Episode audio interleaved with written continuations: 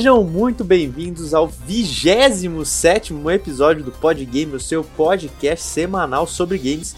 Eu sou o Gustavo e eu descobri que o casamento não é o Game Over, e sim um New Game Plus. E eu sou o Pedro e no jogo do casamento da minha vida, o meu Player 2 quase me carrega. E eu sou o Alexandre e o final secreto você só consegue na campanha Co-op. Pois é, pessoal, sejam muito bem-vindos aí a mais um episódio do Pod Game. Seja muito bem-vindo, Pedrão. Muito obrigado pela sua ilustríssima presença, meu querido Gustavo. E hoje nós temos aqui uma novidade ímpar, hein, meu querido? Temos a participação do nosso novo integrante, Alexandre. Palmas para ele. Opa, muito obrigado, pessoal. Um prazer fazer parte aqui do Pod Game Podcast. Obrigado pelo convite. Isso aí, o Alexandre aí que agora ele integra esse, essa equipe gigantesca que é o Podgame aqui, né? Essa equipe gigantesca de coração, eu diria, né, Pedrão? Exatamente, é um trio, trio de três, né? Como, como já diriam os grandes pensadores. E hoje nós estamos aqui para falar sobre um episódio temático ainda, né? Pois é, hoje nós separamos alguns jogos que a gente joga com as nossas digníssimas, afinal, hoje, dia 12 de fevereiro, ou oh, 12 de fevereiro, dia 12 de junho, estamos comemorando o Dia dos Namorados, o Dia dos Pombinhos. Pois é, a gente tá aqui agora no Solove, Solove, Solove, Solove. E a gente separou alguns joguinhos para você poder jogar com a sua cremosa sua cremosa namorada, sua cremosa esposa ou sua cremosa que você tá mexendo aí para um dia se tornar uma dessas coisas, né? E é isso aí, Gustavão. Então hoje a gente vai separar aquele jogo para você poder passar raiva com a sua esposa, ou momentos de felicidade, ou para ela poder descarregar a raiva dela digitalmente, não fisicamente em você, né? Porque é importante isso. É, muito importante. Faz aquele aquele X1 valendo a louça para lavar, olha só, um jeito justo aí, né? Eu gostei dessa ideia, vou, vou tentar implementar aqui em casa. então bora pra lista, Gustavão, porque hoje a lista tá grande, a lista hoje tá, tá bem granuda de jogos aí, de várias opções pra gente poder falar. Vamos pra nossa lista. Vamos, vamos começar aqui a nossa lista. Lembrar que a gente fez uma separação aqui que é para todos os gostos, né? Para quem tem videogame, para quem tem computador, para quem tem celular. Então assim, tá tudo valendo, que é para você ter onde jogar com a sua cremosa, né? Então a gente vai começar aqui com Battle Royale, né, que tá na boca do povo aí e na mão também, eu diria, que é o Free Fire, que foi lançado dia 30 de setembro de 2017, desenvolvido pela 111 Don't Studio, lançado obviamente exclusivamente para os é, aparelhos mobile, né, Android e iOS. E ele é o gênero Battle Royale, né? O Free Fire que se tornou aí o jogo de celular mais baixado de 2019 devido à sua popularidade. O jogo recebeu o prêmio de melhor jogo popular de voto pela Google Play Store em 2019. Em novembro de 2019 ainda, o Free Fire arrecadou mais de um bilhão de dólares em todo o mundo. Então, o que, que a gente ainda pode reforçar aí dessa dica que a gente dá, né? Que o jogo é grátis, você só precisa do celular para jogar e, por experiência própria, posso dizer que qualquer celular roda o Free Fire tranquilo, quer dizer, tranquilíssimo também não, né? Mas roda tranquilo, né? Pode jogar em qualquer lugar, desde que você tenha aí um 4G, um Wi-Fi, tá liberado. E ainda tem aqui no Brasil principalmente, né, tem um grande apelo pela mídia, inclusive com várias garotas streamando hoje em dia, né? Então aí o pessoal que acha que o Free Fire e Battle Royale é coisa só de menino, não, tem muitas meninas, inclusive de times aí é, que competem no Free Fire aí que tem um nome bem grande. Inclusive, é, quando você fala de, das garotas que estão streamando hoje em dia, é, eu não sei, com a minha namorada, às vezes eu sinto uma dificuldade de ela se interessar pelo jogo que eu tô mostrando. Só que com com essas garotas que estão streamando, é mais fácil de a sua namorada, por exemplo, encontrar alguém com quem ela se identifica. E assim ela começa a se interessar mais pelo jogo e vocês podem jogar mais no futuro. O legal do jogo também é que ele tem o modo de, de batalha, sobrevivência em dupla, né? Então vocês jogam um ao lado do outro mesmo, protegendo um outro, tem toda essa pegada de como sobreviver junto e tal, e isso dá uma unida, cara. É, eu tenho um exemplo muito próximo de mim, né? Vou até contar uma história aqui. O meu concunhado e a minha cunhada, eles jogam Free Fire juntos e tem uma história muito engraçada que foi Até o que me fez colocar o jogo na lista, né? Eles estavam jogando juntos, ficaram eles dois e um outro cara vivo pra vencer, né? A, a batalha, pra ver quem ia sobreviver. E aí ele subiu no morro e começou a voar com, com o planador, né? E ela ficou lá embaixo andando. Aí o cara começou a dar tiro nela, ela gritou: Mateus, Mateus, ele tá me atirando aqui! E aí o cara matou ela, ele desceu, o cara matou ele em cima da onde ela tava, aí ela até desinstalou o jogo, tá ligado? Mas você vai fugir na hora da batalha, vai me deixar sozinha. Então tem essa. Para ocasionando quase o término de namoro aí também, é, né? Não é só pra juntar casal, pelo visto.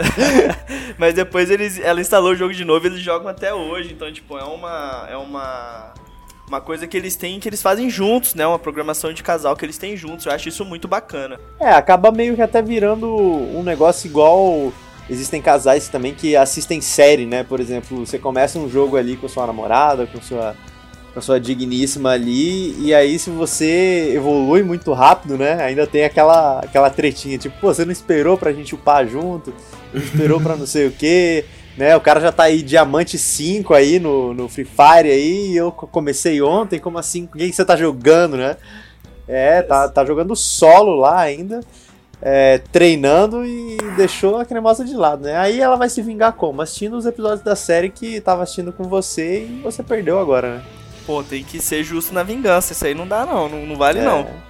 Não dá. O nosso próximo jogo aí na lista é o Clash Royale, que foi lançado no dia 2 de março de 2016 pela Supercell, também exclusivíssimo aí para os mobiles, tanto iOS quanto Android, que é um gênero de estratégia em tempo real. O jogo combina elementos de jogos de cartas colecionáveis, defesa de torre e arena de batalha online para vários jogadores. O jogo foi lançado globalmente em 2 de março de 2016 e o Clash Royale já alcançou um bilhão em receita em menos de um ano no mercado. O jogo também é grátis, pode ser jogado em qualquer lugar pelo celular, aí só precisa de acesso à internet e proporciona aí uma boa experiência em casal na aprendizagem do sistema do jogo no modo multiplayer, né? É, é isso mesmo. O Clash Royale é um jogo muito divertido e quando você está apresentando ela para o seu namorado ou sua namorada, é uma chance de você ensinar a pessoa como jogar, porque tem uma, uma linha de aprendizagem que é um pouco alta no Clash Royale. Tem uma hora que você chega num, numa parede e é difícil de ultrapassar. E com a ajuda do seu namorado ou sua namorada, você vai conseguir passar mais fácil. Às vezes você passa raiva, né, jogando sozinho ali, né, contra a galera, mas se, se você tá jogando com seu companheiro, né, sua companheira, você vai ter aquele pouquinho de estresse ainda, mas com certeza, tipo, vai ser uma estratégia mais de um ajudar o outro, né, contra a galera mesmo, do que ser um X1, mas dá para tirar um X1 também, né? Dá para tirar o X1, mas tem que pensar bem nisso, porque, né? Vai tirar As o X1 com a esposa ali, é dormir no sofá. Eu acho que é melhor jogar em dupla mesmo contra outras pessoas. Esse é, aí, cara, é um dos jogos dessa lista aí que eu mais jogo com a minha esposa. A gente se diverte muito jogando. É, eu tô bem mais pra frente que ela no jogo, né? Só que ela também já, eu, pra quem joga vai entender, ela já pegou Desafiante 1 aí, então ela já tem um conhecimento do jogo. E a gente joga bastante junto, aí a gente dá dica um pro outro, se ajuda. E ela acabou de aparecer aqui falando que ela pegou Desafiante 2, ó, tá calando a minha boca. aí subiu sem você saber aí, ó. É, tá bobeando, gravando podcast, aí ela tá upando lá, ó. É verdade, filho, vai vendo, liberando carta. Podcast não dá XP. É, aí, ó. A gente grava, a gente pode estar tá jogando ainda com o celular, mas a gente tá focado aqui, ó. Então, e a gente se diverte muito, cara, jogando. É até engraçado, assim, as risadas que a gente dá, os momentos que a gente tem jogando em dupla são bem divertidos. E em dupla você não tem aquela pressão de subir jogo igual quando você tá jogando ranqueada, né? Então realmente fica um ambiente bem mais leve. Então dá até pra gente, às vezes, a gente até faz trollagem, monta deck junto e etc. É, acaba fazendo uma estratégia em dupla aí e acaba assim, tudo bem que você começou antes dela, né? Mas o aprendizado dos dois juntos é até mais bacana, né? De, Comecei você ter ali. antes dela. Então, e, e, fora que também você pode se orgulhar, né? Tipo, dela chegar onde chegou, porque você ajudou, né? E cara, eu vou falar pra você, um sentimento engraçado, porque eu tive exatamente isso, sentimento de orgulho, quando ela veio pra mim e falou: É, tá aparecendo essa espadinha no meu perfil aqui. Na hora que eu olhei, eu falei, nossa, amor, parabéns. Eu fiquei feliz. Fiquei mais feliz do que quando eu cheguei lá, velho. É isso aí, é exatamente disso que eu tava falando. Vocês passaram um tempo de qualidade juntos. Você ensinou alguma coisa para ela e, e, ela aprendeu. E agora ela tá tendo os resultados, né? E isso é uma experiência em casal de grande valor. É, bem bacana e sai um pouco. Quer dizer, quando você tá inserindo né, a pessoa ou seja, o seu namorado ou sua namorada nesse mundo, acaba saindo um pouco da rotina, né? Mas aí depois quando vocês acabam, tipo, tendo as mesmas os mesmos gostos assim de jogos mesmo, é, você só sai da rotina tipo vendo o que a curva de aprendizado tá levando a cada um, né? Então, tipo assim, vai ter uma rotina depois, só que eu acho que é mais benéfico, né? É, cara, é assim, você a gente tem bastante momento, por exemplo, ela me pergunta no meio do jogo: "Ai, amor, o que que eu uso para defender contra isso? O que que eu uso para defender contra aquilo?". Então, além disso tudo, você tem essa cumplicidade do casal, sabe, de é, você aprender como passar informação, como receber informação dela, porque é uma troca, né? Então é muito legal mesmo isso. Até acho que até a própria rotina depois de você ter essa curva de aprendizado, ela é mais interessante. É, e eu ainda acho que, que o Clash Royale, eu acho que eu não lembro, o Clash of Clans ele virou Clash Royale ou são duas coisas diferentes? São duas coisas diferentes, mas tipo, o Clash Royale é inspirado completamente no Clash of Clans. Ah, é, porque é o mesmo universo. É, tipo, até mesmo porque é da mesma produtora, mas eu vejo. Eu vejo muitos casais que se jogam mesmo, tipo, Clash of Clans e Clash Royale, tipo. É, que, é porque eu não sei também se o Clash of Clans, tipo, tem esse, esse, essa cara meio de multiplayer, né? Eu não sei se é alguma coisa mais, tipo, uma competição um entre outro para ver os itens que tem, mas eu vejo muito, tipo. É, quando, quando o casal joga no celular mesmo, tem o hábito de jogar no celular, tipo, eles sempre jogam Clash Royale mesmo, né? Eu acho que é um dos jogos mais populares, eu acho até é, de casal assim para jogar, né? Porque assim, a gente falou do Free Fire, mas eu não vejo tipo as duas pessoas, a maioria das duas pessoas do casal jogando Free Fire. Eu vejo mais pessoas jogando Clash Royale do que Free Fire, entendeu? É, o Clash Royale ele é, ele é muito muito popular, né, cara? E ele pegou essa, esse, essa forma do, do Dota. Ele pegou esse MOBA de, de, porque ele tem as duas lanes, só que ele acrescentou esse combate automático, né? Então o jogador tem que fazer muito mais uma matemática do que realmente a ação. Ele então, precisa muito mais pensar do que ter habilidade, né? É, é isso. Não é, não é um jogo de dedo, né? Então eu acho que é. isso atrai um, um, um, um, público diferente, como as namoradas, as garotas. O próximo jogo na nossa lista é o Unravel 2. É, o lançamento do Unravel foi no dia 9 de junho de 2018, desenvolvido pela Coldwood Interactive e está disponível para PC, PS4, Xbox One e Switch. O jogo é centrado em torno de dois Yarns, pequenas criaturas antropomórficas feitas de fios. É um side-scroller 3D que mistura narrativa visual com quebra-cabeças. A história é contada sem diálogos. O Unravel é um jogo que eu tenho uma, uma experiência pessoal, por isso que eu sugeri colocar. Eu jogava o 1 com a minha namorada, né? Ela sentava e assistia eu jogar. E felizmente, quando eles lançaram dois, eles lançaram dois com essa intenção de ser um jogo co-op. Então você pode jogar ele sozinho, você acaba controlando os dois personagens, mas você também pode jogar com outra pessoa. E somando isso ao fato de que é um jogo muito bonitinho, a arte dele é muito bonitinha e eu sempre escuto isso da, da minha namorada, ela fala, ai que bonitinho, olha o passarinho, esse tipo de coisa. A história dele também tem um apelo contando, ela conta de uma forma muito sentimental sobre histórias de abandono de crianças, sobre crianças vivendo em situação de, de perigo, né, de falta de segurança. Então é, é uma história que chega a emocionar até. E o sistema co-op é muito divertido. Vocês têm que encontrar as saídas para os quebras-cabeças e às vezes é bem complicado, você demora para conseguir. Mas quando vocês conseguem descobrir juntos, é, é ótimo, é uma sensação muito boa. O legal do, do Unravel é que ele traz realmente aquela sensação do duas cabeças pensam melhor que uma, né?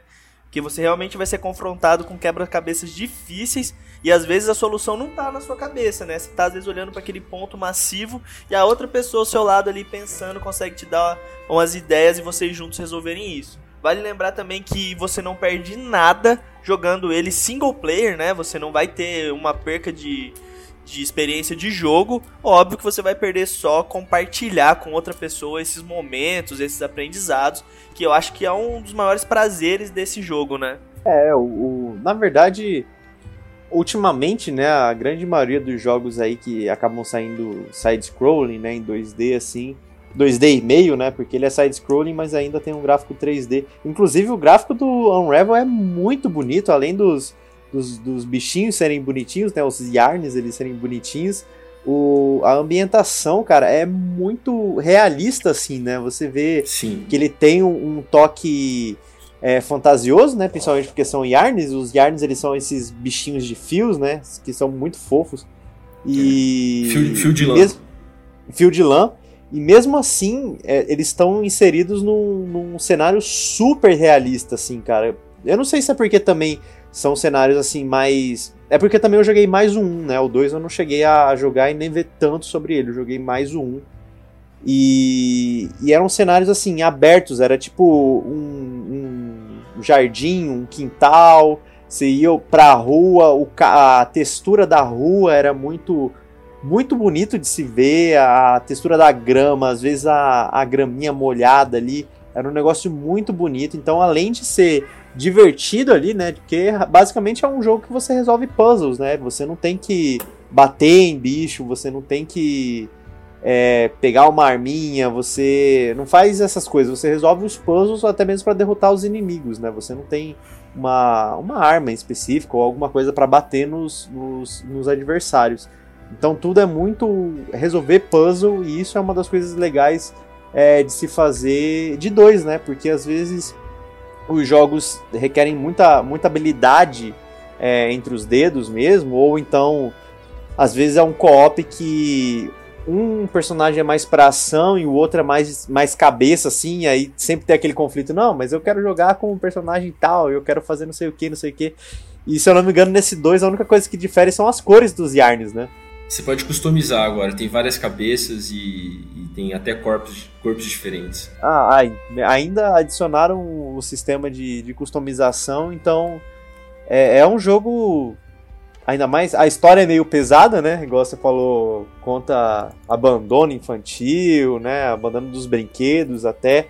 É um negócio meio pesado, mas mesmo assim é uma história bonita de se ver, né? Ainda mais Sim, se a sua namorada ou muito, seu. Muito bem contada também. É, ainda mais se seu namorado ou namorado gosta de assistir série, né? Tipo, é uma coisa que pode até ser vista como um filme, né? Eu nunca esqueço é, da minha esposa, eu tava. Tudo bem que era Final Fantasy, né? Eu tava só jogando Final Fantasy. Na verdade, mais recente ainda, eu tava jogando Uncharted 2. Tava vendo na TV, tava passando uma cutscene do, do jogo. É, e o Nathan fez alguma piada lá com a menina. Aí minha esposa, nossa, parece até um filme, né? E aí ela começou a acompanhar o jogo assim, né? Tipo, porque tem uma narrativa, tem um negócio. E aí quando é um jogo inclusivo, inclusivo igual esse, né? Cara, eu acho que tem muito mais a somar, né? Inclusive o Unravel 2 tá em promoção quase sempre. Sempre que tem uma promoção, pelo menos na PSN, é onde eu vejo mais, o Unravel tá sempre em promoção, então vocês conseguem comprar por um preço bem camarada. Eu ainda digo que o Unravel é um jogo meio subestimado, né, cara? Porque o primeiro, quando eu lembro quando ele foi anunciado que tipo todo mundo ficou, cara, que bonitinho, que coisa, coisa bem feita e tudo mais. E aí o jogo fez um certo burburinho assim, mas tipo, não foi um sucesso de venda, não foi nada, é foi um jogo bem de nicho assim. O segundo foi anunciado também com esse modo co-op e aí, tipo, fez o mesmo burburinho assim, mas sabe quando parece que o jogo não, não alavanca? Não, não teve tanto apelo assim. Mas é, ele fica aí como um registro de uma um jogo, um jogo arte, né? E o nosso próximo jogo é Luigi's Mansion 3, que foi lançado dia 31 de outubro de 2019 pela Next Level Games para o Nintendo Switch no gênero de ação e aventura. O jogo vê jogadores assumindo o papel de Luigi, que deve explorar um hotel mal assombrado, incorporando diferentes temas em cada andar e resgatar os seus amigos os fantasmas que o habitam. depois que o grupo é levado a visitá-lo de férias por um velho inimigo. Cara, o jogo do Luigi's Mansion, ele é divertidíssimo para se jogar em dupla. Ele é um jogo assim bem simples, bem casual, bem gostoso de jogar. É, ele sofre um pouco do problema daqueles jogos onde o personagem principal, né, o player 1, ele é um personagem absoluto e o player 2 ele é como se fosse um, uma cópia do player 1 e pode executar ações limitadas. Óbvio que você consegue jogar o jogo também é, só no single player, né? Porque o player 2 ele vira uma gosma cópia do Luigi ali. E aí você pode entrar em alguns canos que o Luigi não pode fazer. Mas, por exemplo, só o Luigi vai poder abrir porta, só o Luigi interage com algumas coisas. E aí a gosma do Luigi ali não acaba não fazendo nada. O jogo ele é muito divertido, você tem diversas formas de capturar os fantasmas, tem bastante puzzle, tem alguns chefes icônicos do jogo, né? Inclusive o último chefe é o King Boo, então assim, se encontrar o King Boo brabão lá em cima do hotel é, é até nostálgico. E é um jogo bem divertido aí para jogar com, com as digníssimas, porque ele tem toda uma ambientação um pouco mais bonitinha também, apesar de ter alguns puzzles complexos no jogo. É, o Luigi's Mansion, eu confesso que é um jogo que eu nunca joguei, né? Até mesmo porque o primeiro saiu para GameCube aí e eu não. É, eu tive aquele preconceitozinho assim. E aí depois saiu o 2 pro Nintendo 3DS, eu olhei, só que eu já tava com raiva do 3DS porque ele já não tinha um segundo analógico, né? Aí eu ficava, hum, a movimentação deve ser meio, né? E aí o 3 eu vi muita gente falar muito bem do jogo. É, e esse fator co-op, eu acho que entra naquilo que eu também falei antes, né? Que você até falou, Pedro, que o Player 1 é absoluto e o Player 2 faz a mesma coisa, só que de maneira limitada, né? Até mesmo porque não, não é só para duas pessoas, né? Eu acho que ele cabe até quatro pessoas, né? No caso, são quatro players que conseguem jogar, não é? É, e aí você acaba liberando aí, né? Você pode jogar com mais pessoas, na verdade, só que quando são mais de, de duas pessoas, né? Você e mais um ali, aí já vira mais um minigame, né? Que são várias gosminhas do Luigi aí pra. pro pessoal. Pra ter mais pessoas para jogar, né? Quase um, um, Mario Party da vida, né? Tem que ter. É, é, são minigames que você resolve ali com, com mais players. Mas mesmo assim, cara, é um jogo que. Ainda mais se é um desses jogos que, que, a, que a, o seu parceiro ou sua parceira tá iniciando o mundo dos, dos jogos para ela até começar a entender a mecânica, né, de como são os jogos e tudo mais.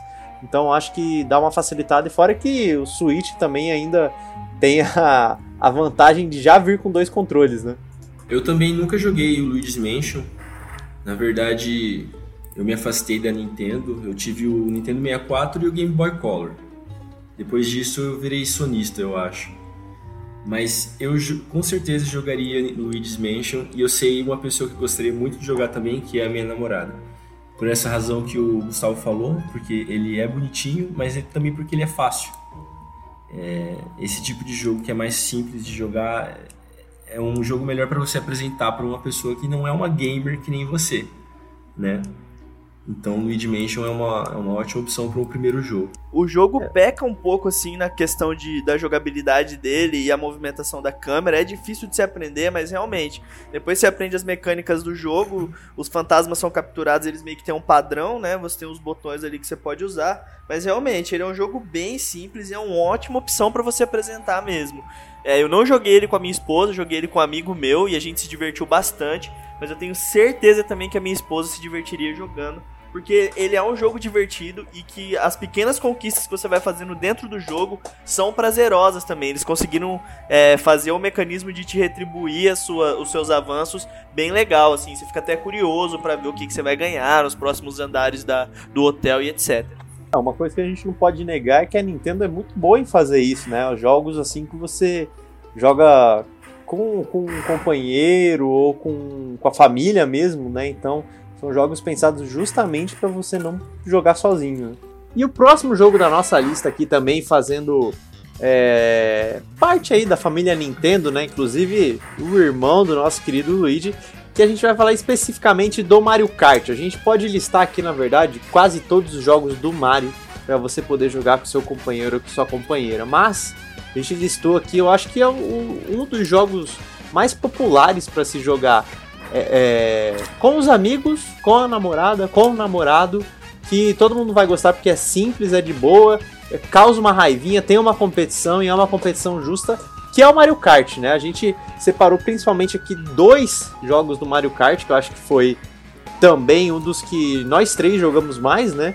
Que é o Mario Kart 64, que ele foi lançado em 14 de dezembro de 1996 pela Nintendo, obviamente para o Nintendo 64, né? E o gênero nem precisa falar, né? De corrida de kart. E o Mario Kart 64 é um jogo no qual os jogadores controlam um dos oito personagens do Mario selecionáveis, o que a gente pode ver hoje em dia que já multiplicou esse número bastante. e eles correm em karts em diferentes pistas de corrida que variam de forma e tema. Durante uma corrida, os jogadores ainda podem obter itens aleatórios de caixas especiais, né, colocadas em diferentes áreas da pista, usadas para impedir a posição e obter a vantagem. Então, assim, é aquele jogo que você bota a rivalidade à risca mesmo, né? É para fulano não passar de você, é para você chegar em primeiro mesmo. A treta é quem chega em primeiro lugar. E, e, é muito divertido porque, querendo ou não, o Mario Kart ainda acaba sendo meio justo, né? Quem tá em um dos últimos ali tem os melhores itens, quem tá em primeiro ali tem que saber sambar ali contra os melhores itens, né? Que, que vão ser jogados em você. Então, dá pra dar esse equilíbrio, né? E o outro Mario Kart que a gente separou aqui é o mais recente, que é o Mario Kart 8, que saiu pro Wii e pro Switch, pro Wii U, desculpa, e pro Switch, né? E aí, além de todas as coisas que teve no Mario Kart 64, né? Ele ainda, no Mario Kart 8, ele bota corrida antigravitacional, no qual certas partes das pistas podem permitir que os pilotos conduzam em paredes e tetos, e durante essas sessões os jogadores ainda podem encontrar outros pilotos ou para-choques especiais para acionar um Spin Boost, né, o que dá um aumento de velocidade extra. Então assim, Mario Kart com o tempo só evoluiu, né? Cara, vou falar para você, velho, a forma como o Mario Kart funciona, as corridas de kart serem em circuitos de quatro pistas, acumulando pontos para que no final um leve o troféu, faz com que a disputa meu amigo, seja insano, velho. Você chega até a ficar bravo quando foi o amiguinho que te tacou o casco azul, velho. Aí, só que se foi a esposa, você não pode achar ruim, né? É, era isso que eu ia falar. Você não pode jogar uma casca de banana na sua namorada no mundo real, né? Mas se você jogar no Mario Kart, ela não pode fazer nada com você. Na verdade, você ainda pode usar desculpa que, tipo, não foi para ela, você deixou no meio da pista, né? É diferente. Ela, ela, é, ela, ela que não desviou, exatamente. Além de tudo, você ainda coloca a culpa na incapacidade do seu parceiro, né? é o único lugar que você pode fazer isso. Você ainda fica zoando da, da, da coordenação ainda do seu parceiro, da sua parceira, sobre isso. Então, assim, fica meio complicadinho, né? Mas, assim, tava ali, né? Já dizia a Pete, tava ali o tempo todo, só você não viu. Nossa. Mas, cara, o Mario Kart é realmente um jogo muito divertido. Acho que é um dos principais da franquia Mario aí. Todo console da Nintendo é marcado, carimbado com o jogo do Mario Kart. Eles evoluem cada vez mais. Os jogos têm itens criativos. É, eles. As fases, os cenários são muito bonitos, são, são bem modelados, tem fases dos jogos anteriores. Então, ainda para se o seu parceiro ou parceira gosta de Mario e já jogou Mario Kart antes, tem esse bônus ainda. Você pode jogar nas fases antigas, que são memoráveis, como as fases do 64, fases do Super Nintendo e assim sucessivamente. Mario Kart me faz pensar em um outro jogo do Nintendo 64. Vocês já jogaram Kong Racing? Já. Já, joguei muito, nossa. Nossa, Kong Racing era muito legal. Na verdade, se você parar para pensar, né, o Mario Kart ele abriu a porteira, né, para os jogos de kart assim, né, de personagens assim, como por exemplo o Crash Team Racing também, né, é, Crash Tag, na verdade, eu não lembro qual era o nome exato da versão original lá do, do PlayStation 1. Depois é, a Crash gente Team ainda... Racing mesmo. Crash Tag Racing, né? É Team, Team Racing, eu acho. Team mesmo. Racing, né? O Sonic tem também hoje em dia.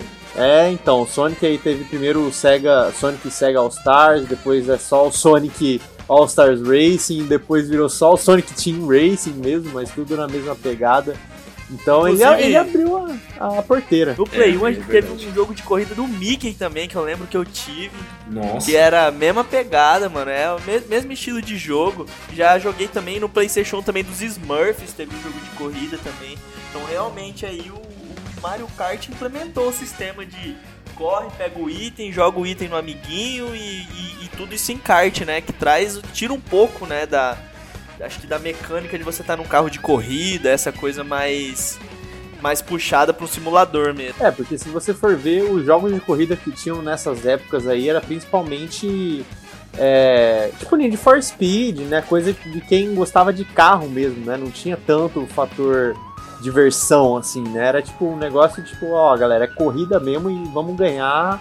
E é isso. Aí vem o Mario Kart começa a inserir um monte de de item para derrubar o inimigo aí, né? O que, na verdade, se você parar pra pensar depois, o Twisted Metal fez também, né? De um jeito mais hardcore aí, né? Mas. e é isso aí. Então eu gostaria de deixar uma recomendação fortíssima em Mario Kart, cara. Pode jogar com o parceiro. E Mario Kart é diversão pura, é um jogaço de qualidade. A Nintendo sempre investe muito na qualidade desse jogo.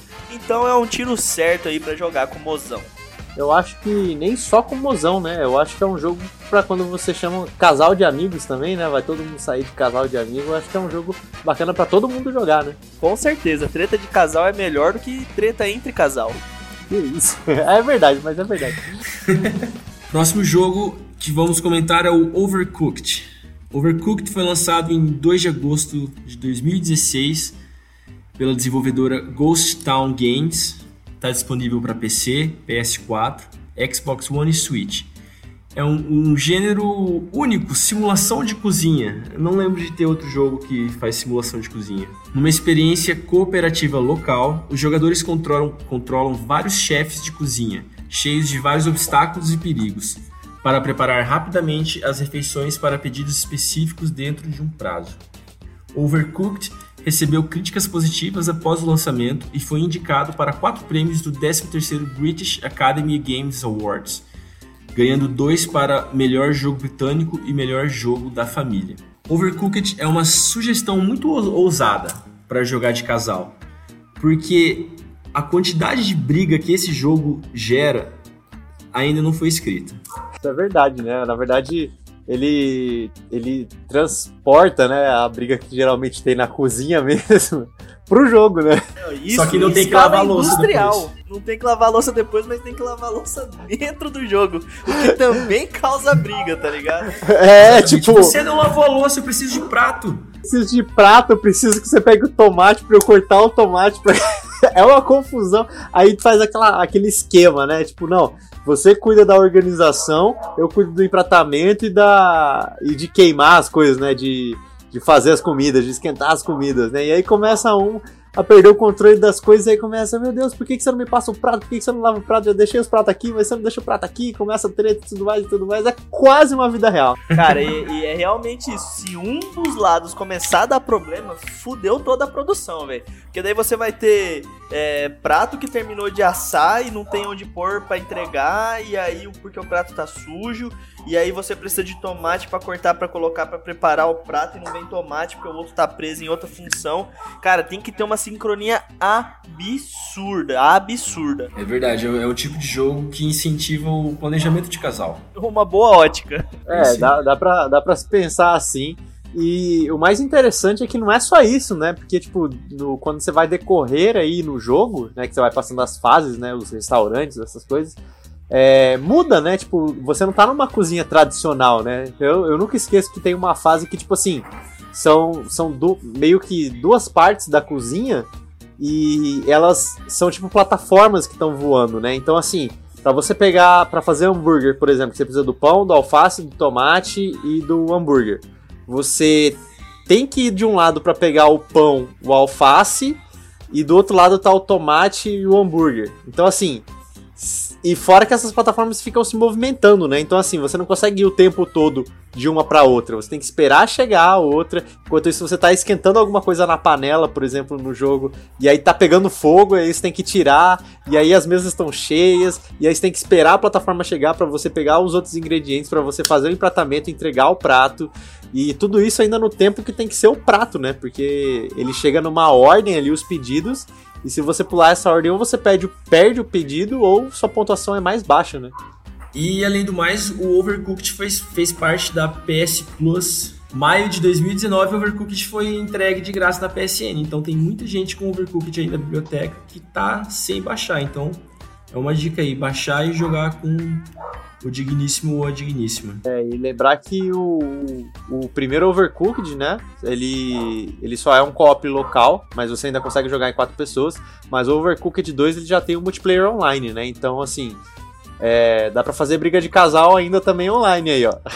É bom que eles não dá pra xingar pessoalmente, né? E melhora um pouco a situação. Na verdade até dá, né? Você liga o microfone lá e pau tora. Mas eu vou falar pra você, cara, eu não joguei esse jogo com a minha esposa por dois motivos. O primeiro deles é que a minha esposa não gosta de jogo pique-pique, é assim que ela chama os jogos.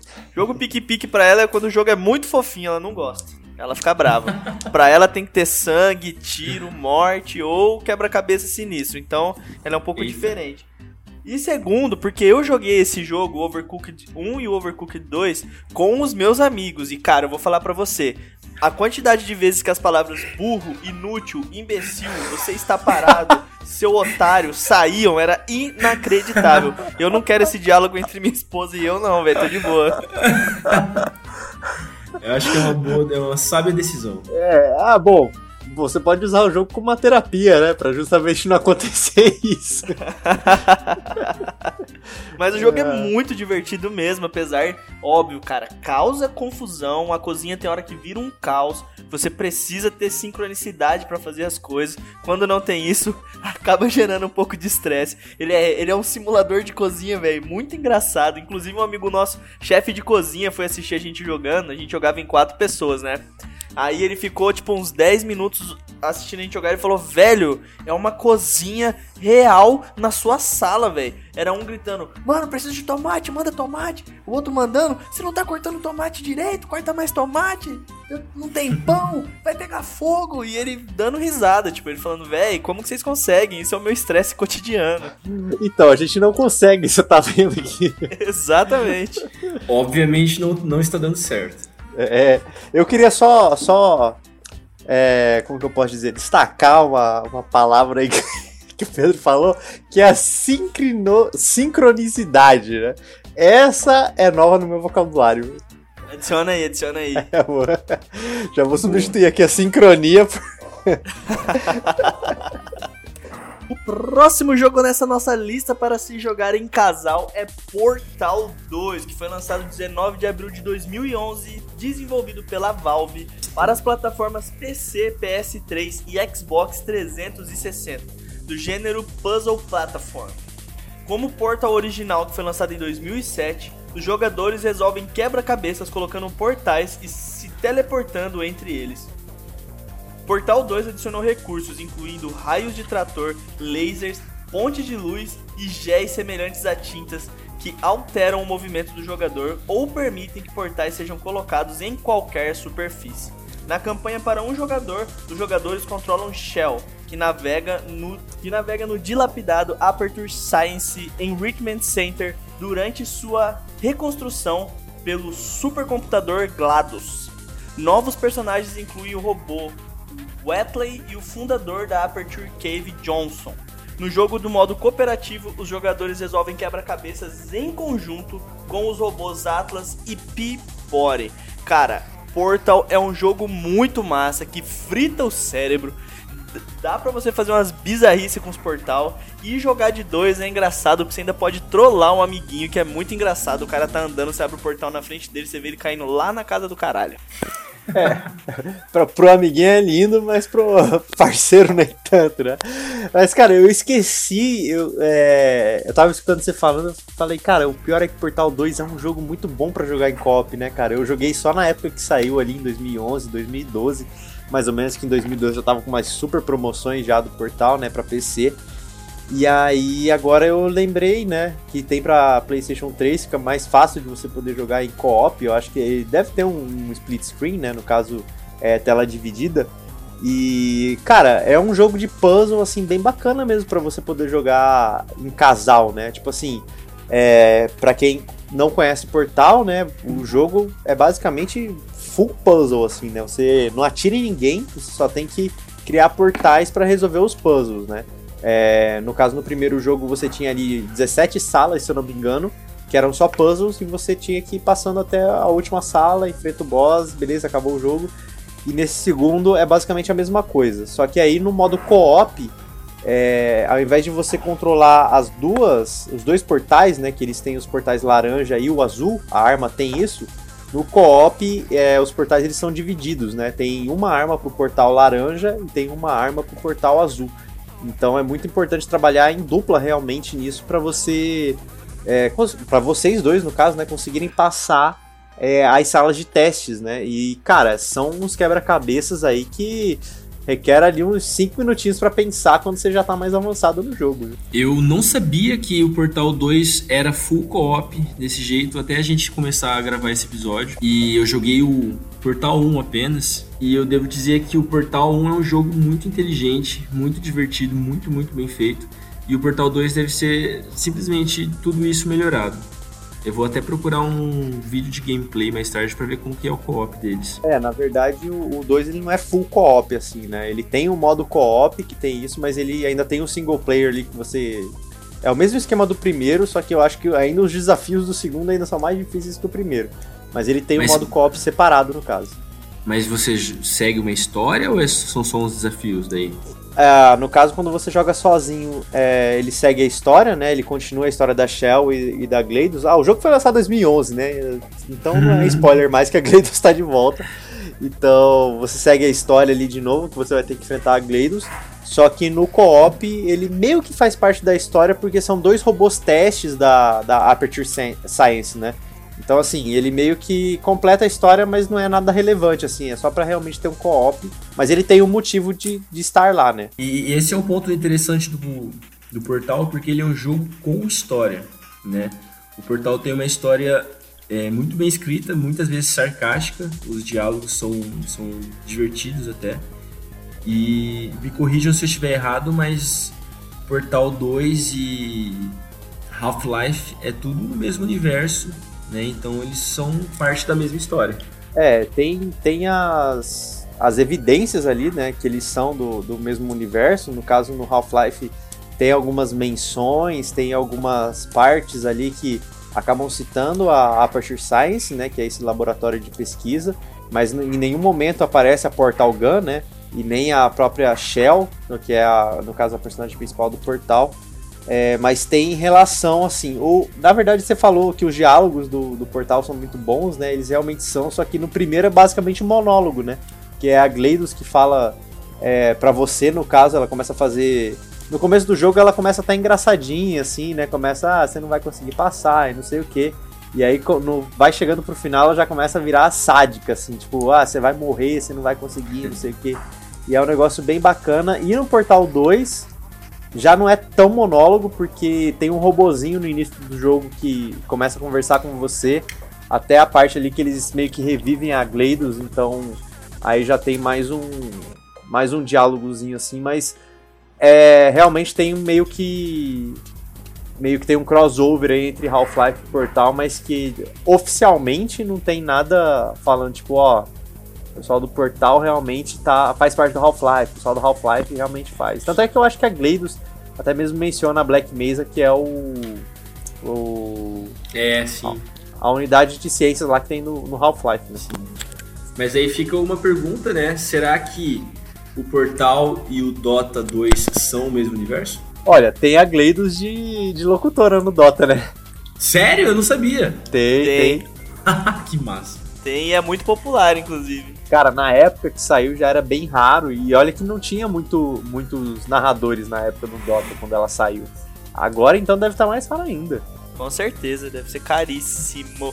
Como várias coisas raras no Dota. Mas fica aí a dica: Portal 2 para jogar em casal. É um jogo muito bom, inclusive porque para resolver os puzzles tem que ter cooperação entre os dois e isso gera laços afetivos, né, meus amigos? Ah, com certeza. E não é o jogo que um tem que matar o outro, né? É um jogo realmente que é cooperativo mesmo, não tem jeito. E o próximo jogo da nossa lista é um jogo aí que veio numa época, na verdade, que jogos co-op já estavam meio que sendo abandonados, né? Tava tudo indo pro multiplayer online e jogo co-op local tava ficando raro, que é o A Way Out, né? Que foi lançado aí dia 23 de março de 2018 desenvolvido pela Hazy Light Studios, que saiu para PC, PS4 e Xbox One, no gênero ação e aventura. O jogo não tem opção para um jogador só. Só pode ser jogado no modo cooperativo, em tela dividida online ou local entre dois jogadores. A Way Out é um jogo de ação e aventura jogado da perspectiva de terceira pessoa. Ele foi projetado especificamente para o modo multijogador cooperativo em tela dividida, o que significa que se deve ser jogado com outro jogador por meio de jogo local ou online. Os jogadores controlam Léo e Vincent, dois prisioneiros condenados que devem sair da prisão e fugir das autoridades. Como a história de ambos os protagonistas é contada simultaneamente, o seu progresso não pode ser sincronizado, o que pode resultar em um jogador perder o controle do seu personagem enquanto o outro está assistindo uma cena. Os jogadores precisam cooperar entre si para progredir. A cada situação pode ser abordada de maneira diferente, com os dois personagens assumindo papéis diferentes. E aí o que, que a gente pode dizer, né? É que o jogo tá barato e isso é uma das coisas que mais importa pra gente que quer jogar com a cremosa ou com cremoso. E que o jogo é inovador, né? A gente, na verdade, ressalta aí que o jogo saiu numa época que não tinha mais tanto jogo é, co-op local, né? Só tinha multiplayer online, inclusive é, uma crítica que eu faço ao primeiro Overcooked é mais ou menos isso, né? Ele só tem, na verdade, co-op local, ele não tinha multiplayer, e aí o 2 já veio para arrumar isso. Mas no Away Out, é, você joga ele inteiramente em co-op, não tem como você jogar ele sozinho.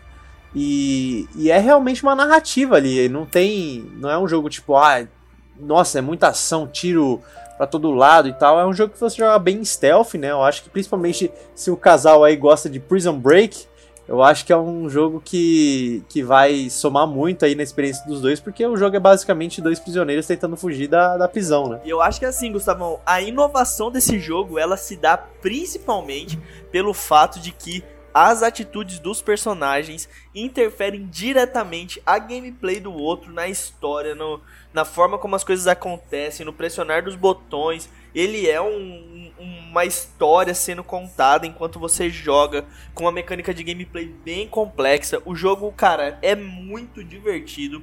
É uma ótima opção, prato cheio para você jogar com a cremosa, porque além de tudo você tá vendo um filme e uma história até emocionante sendo contada ali. É um jogaço para se jogar em multiplayer. Eu nunca joguei Way Out, eu, nunca ainda, porque é um jogo que eu tenho vontade de jogar. Só preciso encontrar o parceiro certo e uma, a promoção certa também.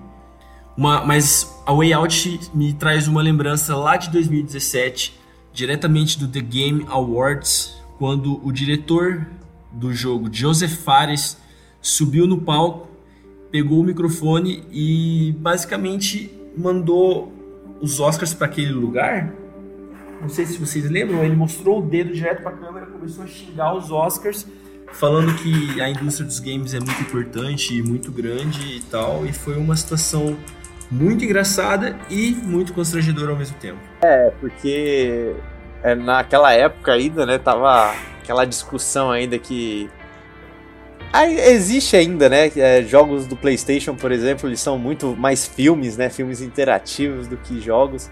E, e o pessoal não aceitava que os jogos poderiam ser um, filme narrativo, podia ser alguma coisa assim. E a indústria dos games já estava, quer dizer, sempre esteve numa crescente assim, né, de, de importância, tanto econômica quanto cultural. E, e aí o pessoal dá sempre mais importância ao Oscar do que a premiação dos jogos, né? Tipo assim, ah, mano, o que, que eu quero saber de premiação de jogo? E às vezes o cara nem gosta de, tanto de assistir filme, mas idolatra o Oscar, né? Nem sabe as, a, os critérios técnicos ali para avaliar e tudo mais. Às vezes nem assistiu o filme também. E mas mesmo assim, assim, foi constrangedor, obviamente, né? Porque o cara mostra o dedo pra câmera e começa a ofender a entidade que é o Oscar. Mas em certo ponto ele tá certo, né, cara? Tipo, cara, dane-se o Oscar, a gente tá aqui fazendo nosso trabalho de desenvolvimento de jogos, gerando entretenimento também, e as pessoas não dão devido valor, sabe? Tipo, não tem.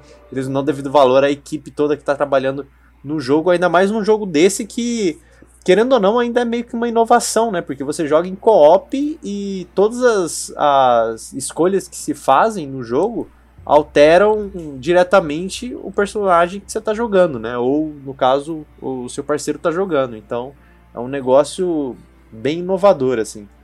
É, e essa história foi toda em 2017, né? Hoje, agora, a gente está em 8 de junho de 2020, plena pandemia do Covid, e os jogos já são filmes, não é? Lá em 2017, enquanto o Joseph Fares mostrava o dedo para a câmera, o qual que é o nome daquele ator de Walking Dead que fez o Death Stranding? Norman Reedus. O Norman Reedus já estava fazendo já estava fazendo papel de, de entregador em Death Stranding, né? E a gente tem visto cada vez mais atores sendo contratores famosos de filmes sendo contratados para fazer captação de movimento e, e entrar no mundo dos jogos. Eles têm roteiro, eles têm falas, prazo, é, é, como se fosse um filme, né? Só que com uma roupinha engraçada. E sem contar que a indústria dos games já tá arrecadando bem mais que a indústria dos filmes aí, e não é de agora, né? Então, assim, é muito equívoco a pessoa subestimar a indústria dos games, e eu acho que, cara, fuck the Oscars mesmo e videogame é tá aí pra ficar, cara. Já mostrou a cara e não, não tem mais fuga. É, e o mundo deu voltas, né? Afinal tá todo mundo jogando hoje em dia e ninguém pode ir ao cinema.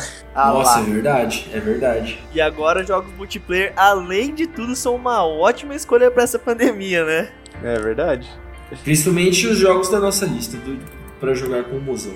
Ah, com certeza. Próximo na nossa lista é o game Don't Starve Together, lançado em 21 de abril de 2016, desenvolvido pela, pela Clay Entertainment. Está disponível para ser jogado nos mobiles, PC, PS3, PS4, PS Vita, Wii U, Xbox One e Switch. Ou seja, em tudo menos no Mac. O gênero do jogo é sobrevivência, tá? E o gênero do jogo é sobrevivência. O jogo segue um cientista chamado Wilson, que se encontra em um mundo sombrio e deve sobreviver o maior tempo possível. Para esse fim, o jogador deve manter Wilson saudável, alimentando, alimentado e mentalmente estável, pois evita uma variedade de inimigos surreais e sobrenaturais que tentarão matá-lo e devorá-lo. O modo aventura do jogo acrescenta profundidade à trama esparsa e coloca Wilson contra um antagonista do jogo chamado Maxwell Don't Starve Together estreou no, progr no programa Early Access da Steam em 15 de dezembro de 2014.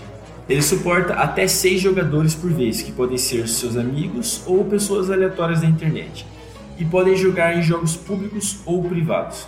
A expansão contém, na, contém a maioria, se não todos, os recursos do jogo para um jogador, mas com patches de saldo em andamento sendo feitos para multiplayer. Se você comprar o jogo por si só, serão fornecidas duas cópias, uma para você e outra para você dar de presente para um amigo. O Don't Starve Together é um jogo que lançou lá em 2016, teve o seu o seu furorzinho, né? As pessoas falaram muito de Don't Starve Together, tanto que lançou dois.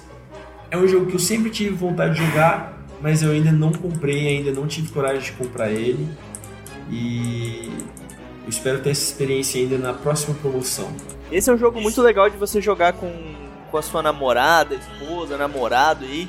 Porque ele te, te coloca na posição de sobrevivência, onde um tem que ajudar o outro. Você precisa fazer um acampamento, você precisa fazer uma fazendinha, você precisa fazer alimentos crescerem ali para você poder coexistir naquele ambiente inóspito que você vive. Fora que você vai precisar de água, você vai precisar de uns cogumelos para sanidade mental, etc.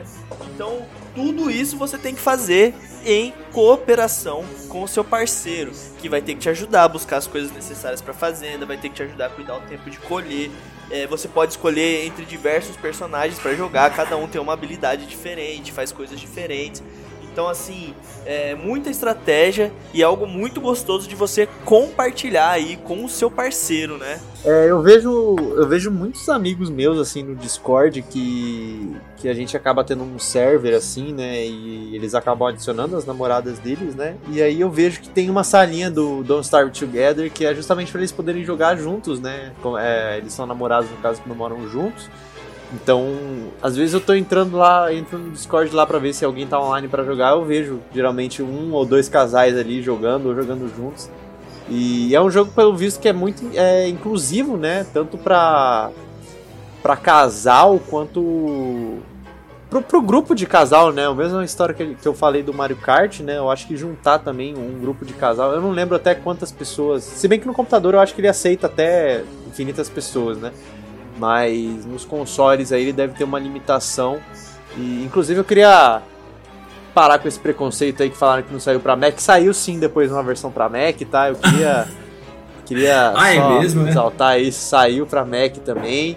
E, e é muito legal essa ideia do de você comprar o jogo, né? Comprar o jogo com as expansões, você ganha uma cópia para você dar para outra pessoa, né? Mesmo que não seja seu namorado ou seja sua namorada, né? Você dá pro seu amigo, pra vocês começarem a jogar, porque é um jogo de sobrevivência.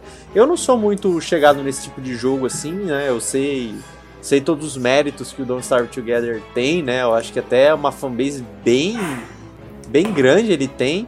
Mas não é o tipo de jogo assim de, de coletar recursos, que você tem que sobreviver e não sei o que, não, não faz muito meu tipo.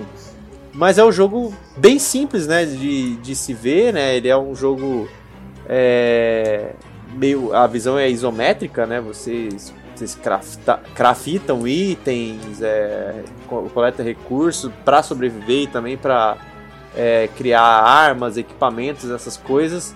Mas é um jogo bacana, principalmente para se as duas pessoas curtem gênero de sobrevivência, né?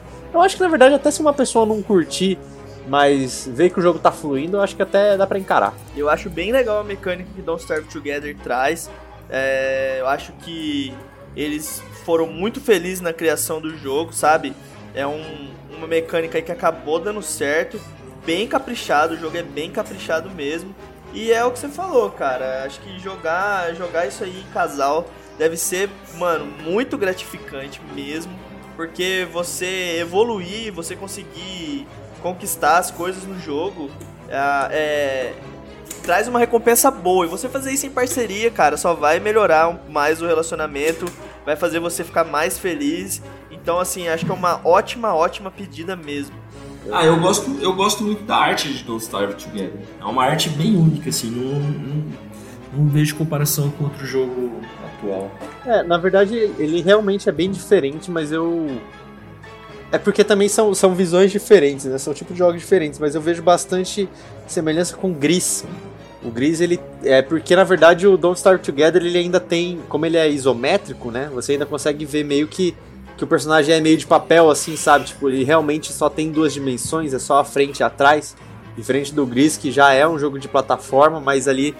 É porque também é o estilo artístico, né? O Don't Starve Together parece aqueles desenhos de, de caderno que a gente fazia quando criança, mas ele ainda tem um carisma, ainda é bem feito, então. Eu acho que eu ainda faria esse paralelo aí, esse comparativo, na verdade, mas realmente ele, ele, ele tem um estilo visual, acho que agrada a maioria das pessoas. E o próximo jogo da nossa lista aí, fortíssimo para se jogar em festas e em casal, realmente aí divertidíssimo, é Just Dance. A gente vai falar aí de dois jogos, né? O primeiro Just Dance de todos, que foi lançado dia 17 de novembro de 2009 pela Ubisoft, saiu inicialmente para o Wii e é do gênero rítmico, expandindo um conceito introduzido em um minigame para, para Raymond Raven Rabbits, teve TV Party os jogadores imitam os movimentos da coreografia de uma dançarina na tela para que a música selecionada usando o Wii Remote para julgar os movimentos e a precisão do jogador. Just Dance foi lançado para as críticas principalmente negativas. Foi criticado por sua jogabilidade simplista, baixa detecção de movimento e falta de progressão ou conteúdo adicional além do que foi incluído no disco.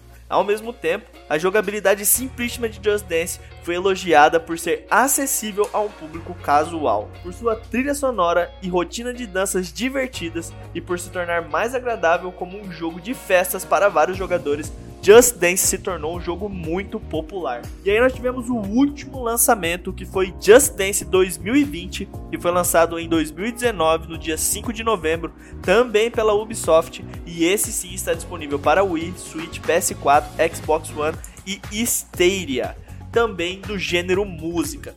Just Dance aí que bombou em várias festas aí, a galera levando Xbox, colocando o Kinect para poder dançar e todo mundo dançando junto, causando essa interação social. Fora que engada também é uma boa maneira de você fazer um exercício físico e curtir um momento divertidíssimo com a esposa. Porque, pô, dançar aí com, com a cremosa, com o cremoso, é uma puta de uma diversão, né? É, eu lembro que eu tive o Wii primeiro, né? Mas é, eu acabava mais levando em festa, né? Do que jogando o Just Dance. Acho que só tinha um e o 2 ainda quando eu peguei o Wii. E aí eu começava a levar em festa, né? Todo mundo gostava e tudo mais, mas realmente tinha esse esse meio que entrave aí do, do Wii Remote, porque ele ficava você sabia ali que você fazia o movimento, ele não dava certo mesmo, né? Porque ele pegava mais do Wii Remote, o movimento que você fazia com o Wii Remote. Então você nem precisava fazer os movimentos de dança, né? Mas depois que chegou ali o, o, Kinect, inclusive eu acho que é uma das coisas que manteve o Kinect vivo por muito tempo foi o Just Dance, né? Inclusive até teve pessoal perguntando depois que no Xbox One, é, eu acho que no Slim uh, e no One X, eles tiraram né, o slot ali para você pôr o Kinect.